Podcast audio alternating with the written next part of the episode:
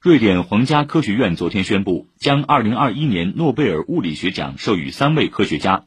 日裔美籍科学家真锅书郎、德国科学家哈塞尔曼、意大利科学家帕里西。真锅书郎和哈塞尔曼因建立地球气候的物理模型，量化其可变性并可靠的预测全球变暖，分享一半奖金。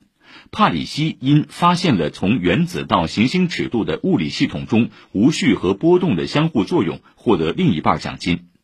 复旦大学物理学系教授黄吉平介绍，前两位科学家和帕里西分属不同领域，但三位获奖者有共同点，他们的研究对象都是复杂物理系统，都通过计算机和理论建模进行研究。